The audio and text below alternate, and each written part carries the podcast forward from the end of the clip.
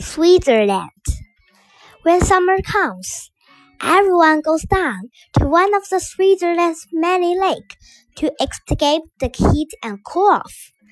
Swimming is most popular, but many people like to hire a boat and go sailing as well. If you prefer something a little easier or are traveling with small children, there's often the opinion of the boat instead. It's a great way to spend an afternoon.